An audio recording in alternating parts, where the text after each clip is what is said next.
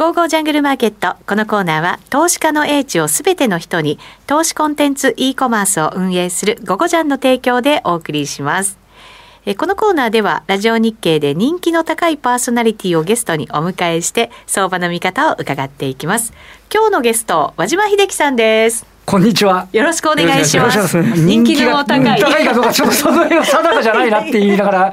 伺ってましたけどね。私がそのさ、あのフレーズを読んだら、横でくすっと、あの ご自身が笑われてましたけど。は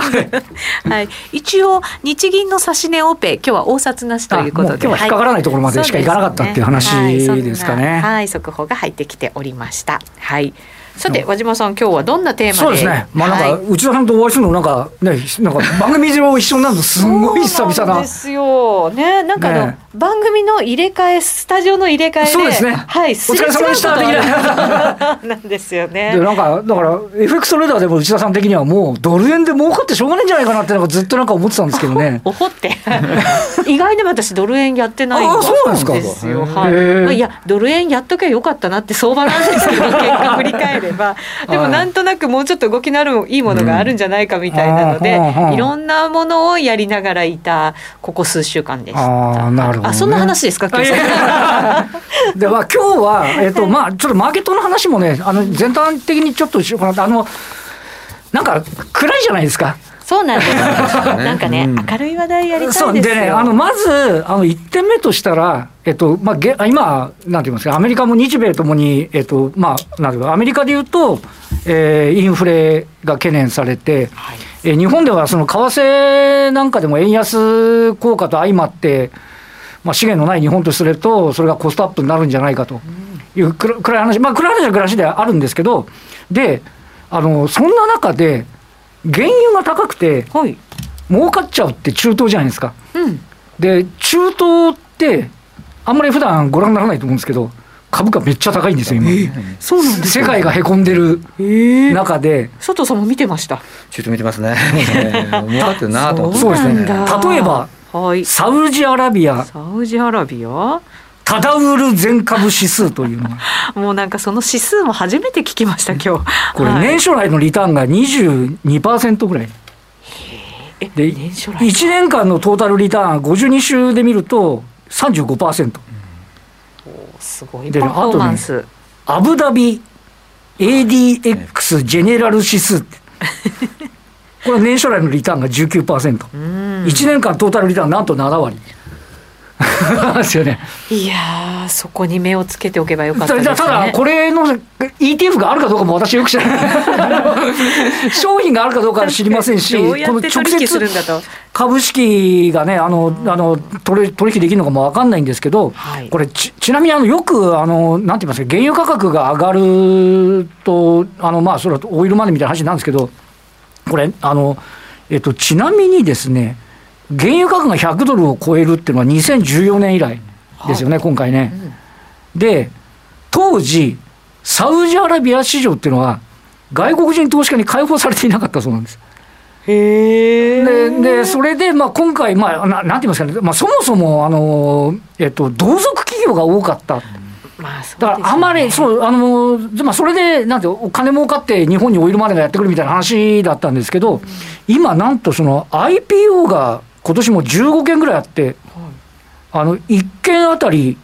100億ドルずつぐらい調達できてる、1兆円、1兆3000億ぐらいですか、日本すごいですね。だからそれだけやっぱりそのオイルのお金の力っていうのが、オイルマネーの本家のところであの出ていて、でまあ、要は経済も活性化してきてて、あのなんか羨ましい状況になっちゃってるっていうのがあって。まあ、なかなかね、私も今回、その、あの、なんかチェック、あの、初めてっていうかね、してみて、やっぱそういう状況になってて、だからなんとなく全世界がへこんでると思ったら 大間違いだっていうのが、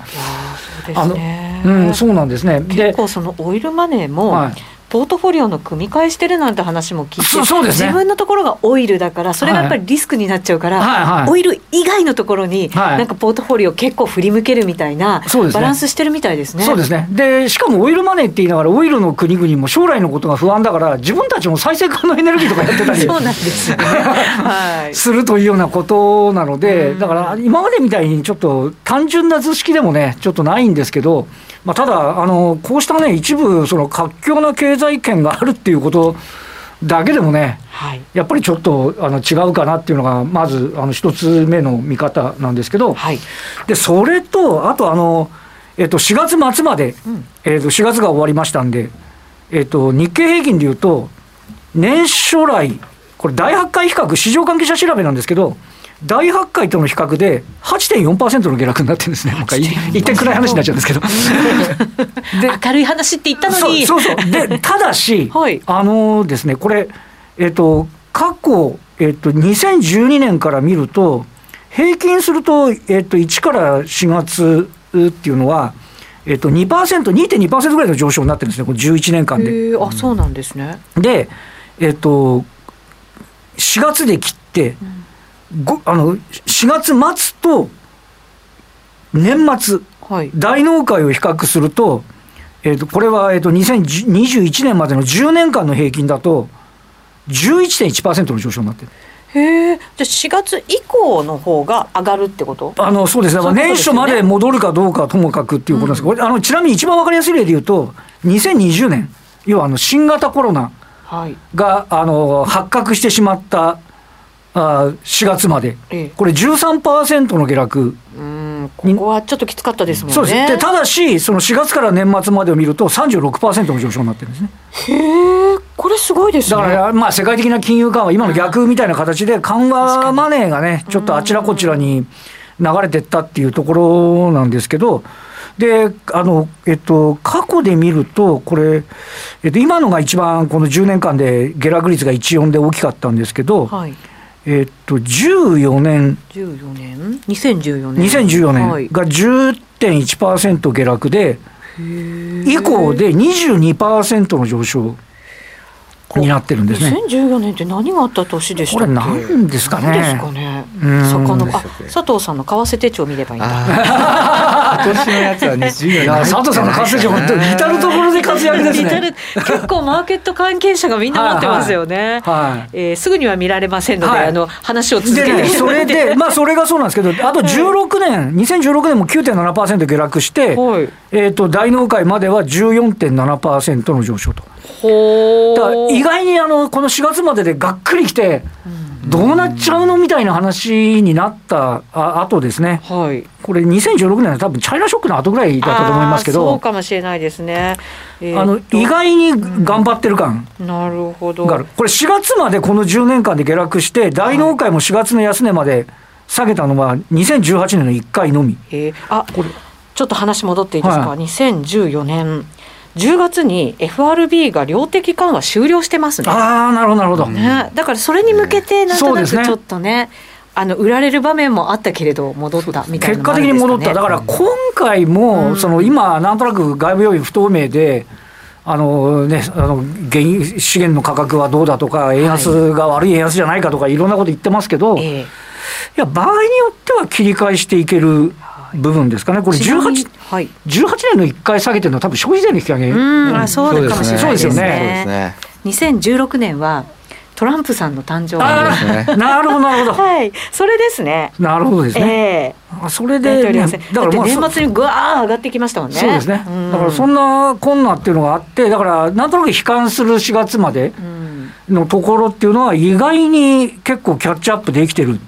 部分っていうのがあるんじゃないか。そうですね。今年どうでしょうね。年末に向けて何か期待できそうなものとか、だから今な、なんかあんまりいい材料が全くないので、はい。ちょっとずつでもなんかね、霧が晴れてくれば、そうですね、うん。ま まあマーケットって行き過ぎるじゃないですか。そうそうそうそうだからその最悪のところを織り込みに行くっていうのありますもんね、はい。はいだから今なんか、例えばその企業業績でいうと、あの直近で出てきたものでいうと、今、その日銀単価なんかで見ても、えーとまあ、4月1日時点ですけど、あの大企業の製造業だと1%、2%弱ぐらいの減益、だからもう2023年3月期はちょっと現役だよねみたいなどんよりしちゃってるんですけど、はい。ただね、あの原油価格が下がるだろう、少し、えー利上げに打ち止め感出るなどっていう話になってきたら、うん場合によってはそのキャッチアップっていうのが十分可能なんじゃないかなっていうね、そうですね。見立てっていうのができるかなっていう感じがしないではない。頑張って明るく和島さんがね そそれでですね、で、はい。えっと、これなかなか難しいのは、ええ。であのちょっと今、あの個別の話をさせてもらういただきますと、あの今日あのえっと小松がまあそこそこしっかりだったんじゃないか小松見てみましょう、6301なんですけどねはい。小松が55円50銭高の2万9760え違う2976円50銭なので2%近い上昇ですね。でこれあのですねこれこれからもちょっとこれ参考になるんじゃないかと思うんですけど今日これ、えっと、今ご指摘の通り、えープラスになってるんですけど、はい。で、えっと、これ小松の決算見ると、えっと、着地が9割営業増益で今期も9%の増益予想になってるんですよ。で、えっと、要は世界の、おまあ、建建設機械っていうのは世界でいろんなものを動かしてあのけ来たらほあのほ掘ったりすするわけなんですけど、はい。でこれあれなんですよ。あのね同業の日立建機はい。これあのその前の日に決算発表してるんですけどこれあの着地の営業利益が急増してるんですが、うん今期の予想は前期比15%減益予想なんですよ。そう現役でしたよね。これね同じ仕事してるわけじゃないですか基本的に。なんでそんな違いが生まれだからるんですか、ね、これ、えっと、日立建機の方はあの今期について中国とロシアがへこむっていう。はうん。あ、中国とロシア、ロシアとやっぱりちょっとね、あのビジネスもそうそう。でまあやめてますよみたいなね、ありましたもんね。でまああのねなのででこれ小松も多分一緒。うん、ですけど、小松の方は円安効果だとかっていうのを、まあ、見込んでるっていうのがあるんですよ。えっ、とロシア向けの建機は6割減収になるっていうふうに小松は言ってます。でも、こなしていけるっていう、そうですね。こなしていけないかいけるかっていう話が、まず一つあって、であのもう一つですけど、これ、半導体関連なんですけど、ええ例えばイビデンっていうのがよろえー4062なんですけどね。4062のイビデンは今日は安くて115円安の4825円で2%超の下落。はい、これはあのイビデンというのは半導体のパッケージ、あの半導体のパッケージっていうのはあの、半導体が一生懸命働くと熱を持っちゃうんで、その熱を出してあげて、はいでただし、えっと、あのゴミとか水に弱いんで、うん水とかゴミからは守るっていう役割を基本的にしてるのが半導体のパッケージはい。なんですけど、で、そのイビデンは、これ、着地は8割の営業増益なんですけど、これ、やはり23年3月期の予想を見ると、5%の減益予想なんですよ。はあ、なるほど。670億円になりそうだと。はい。で、ちなみに6967の、こはいれ、今日株価安いんですけど、967はい。新興電気工業、はい。今日は450円安5260円で8%近い下落にはなりましたが、これね、イビデンがやっぱりね、減益予想なんで、それ響いちゃってるんですけど、そうですかこれ、新興電気工業自身は、えっと、先週末の決算発表で、前期は大幅増益で、うん今期についても、営業利益は前期比19%増益予想なんですよ。で、やっぱりその半導体の先行きを、あの、ちょっと採算悪化すると見るか、いやいや、まだいけると見るか、あの、まあ、ちょっと違うな、イビデンの方は今あの、生産のキャパを広げにかかってて、まだそこが到達してないっていうアナリストの見方もあるんですけどな、るほど。はい。ただ言えるのは、これから先もそうなんですけど、会社の予想がどうやって出てくるかはい。っていうのが非常にポイントで、うんでしかも、なので、前向き出して出るところもあるわけじゃないですか、小松とか新興電機みたいに。そうですね。で、仮に第一四半期まで行って、ちょっと霧が晴れてきたら、へこんでる方が前向きに転じてくる可能性あるわけですよね。はい。確かに。ででまあ、逆もあるわけですけど、いいと三つ葉がへこむ可能性あるんですけど、はい。ちょっとだから、あの、なんか全てがダメっていうよりは、僕たち大丈夫って予想出してるわけじゃないですか。そうですね。出してる方は。はい。そこに近づいてくると、ちょっと今期の増益うんっていうのが見えてくるんじゃないか。あと、もう一つ、ちょちなみに今日、はいあの、8 8031の、8031あ物産今日ね発表しましたねあの、あれじゃないですか、業績予想、はい取引時間中。で、これちなみにあの、えっと、今年度、前期は大幅増益なんですけど、これ、えっと、えー商社の場合は、あの、投資が多いので、当期純利益で見るんですけど、はい。純利益ベースだけ開示してて、前期比13%の減益予想なんですよね。うん8000億円。で、ただし、配当は前期105円なのに、今期120円なんですよね。増配？増配、でやっぱりあの自社株買いも発表してましたそうです、自社株買いも発表してるんですよ。うんで、まあ、あのそもそもあのここのところの資源価格の上昇で、非常に財務体質が良好になっちゃってるっていう、あのあるんですけど、はい。で、まあ、これ、あと、これからね、あの連休明け後に他の大手商社も出てきます。はい。で、あのやはりここのあたりの、あのね、当然ながら、前期あんだけ儲かったんだから、それは今期現役でもいいでしょっていう話で、あのちなみに商船三井も今期現役予想なんだけど、うん。あので減配なんだけど、配当成功は20%から25%に、儲かった分の2割をおあの株主の方に返しますっていうのを、4分の1ぐらいお返ししようかなっていう、はい。でやっぱり財務体質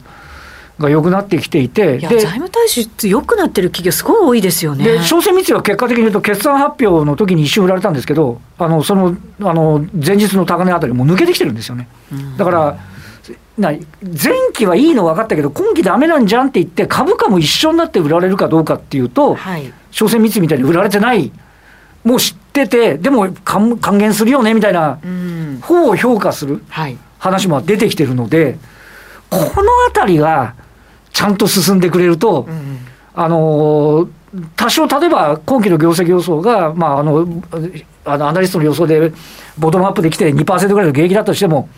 知ってるけど、下期から回復できるかもねみたいなうんうに読めたらはいいいんじゃないかなって、そういうマーケットの捉え方が出てきてくると、先ほどのその4月以降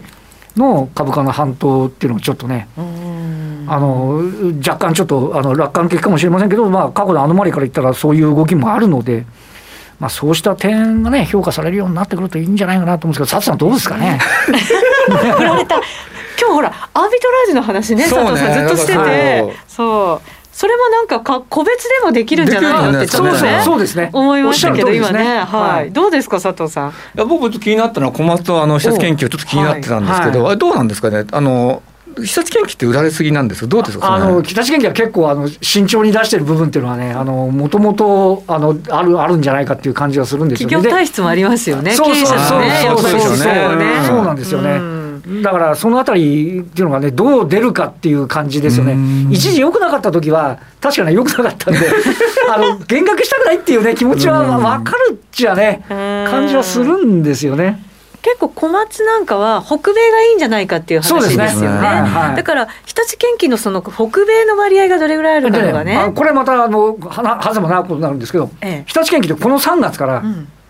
自前で出始めてるんですよ。北米の方北米をに。今まであのアメリカの代理店うん。ティティアっていう会社を使って言ってたんですけどもうさあのやってらんない。じ俺たちが自分ででで伊藤忠から手法も入ってん。伊藤忠のネットワーク使って行くっていう話になってはい。で出足はなんかあのあの堅調みたいな。この決算発表にちょっと私会見出てたんですけど。いいニュースですねそれは。ね。まあそうそうなんですよね。ん。だからうまく歯車回ってくるとこの辺りもいいかなっていう感じもします。ですね。本当にこの先行きちょっとこう期待が持てるような状況になるっていうのがね、そうなんですねじゃあいつなのって感じになるんですけど。あともう一つ言えるのは、ええ明らかに良くなってるのは、やっぱりあのリオープンですね、経済再開。あ今回やっぱり JAL が増営あの、うんあの黒字転換だとか、か JR 東も前向きに出してきてるじゃないですか、で、今、あのね、このゴールデンウィークも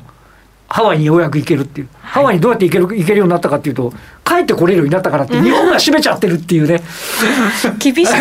らね。海外は別に行ってもいいんですけど、ええ日本に帰ってこれないっていうリスクがあったん時で。間がかかっちゃって仕事もいっぱい休まなきゃいけないみたいな感じね。そうそうそう、はい。それがこと取れてるし、今あの、ね、ゴールデンウィーク、制限なしで出かけるじゃないですか、でこれ、夏休みだったら、今度出張になって、うんで、海外から今度、留学生が5月になったら来れるようになるんで、リリオープン、あれだからあの、GDP のうちの個人消費6割ぐらいありますから、ここが明らかに改善してくるので、そうですね。去年のやっぱり8月ぐらいに発表した GDP なんか、日本がもう、どん詰まりみたいな話だったんで。うん本当そうです。でも日本はね成長率落ちないっていうね。そうそう、ねからその分、へこんだ分戻ってくるだけでも、ええ結構違うんじゃないかなっていうね、気はするんですけどねそうで。すよね。なんかそのインフレがもう消費者の行動をどれだけ抑えちゃうのかみたいなそっちばっかり考えちゃいますけどそうそうそうそう確実に動き出してくるっていうのはこれ現実にあるわけですからね。あるわけで、やっぱそのあたりですよね。で為替の円安も悪い円安ばかりじゃないと私は思いますけどね。海外から人入れられるようにそうそうそう、もうどんどん来てもらってね、うんビジネスマンも来てもらってはい、消費もしていただくっていうね。はい。形になってくるといいそういうサイなと思うんですけど、ね、クルがね出来上がってくるといいかはないと、そこは少なくともあの日本が一番遅れてたところなんで少し動き出すんじゃないかなと思いますね。はい、わかりました。ちょっと元気な気持ちでコーナーを終えようかなと思います。和島さんでした。ありがとうございましありがとうございまた。した。ゴーゴージャングルマーケット。このコーナーは投資家の英知をすべての人に投資コンテンツ e コマースを運営するゴゴジャンの提供でお送りしました。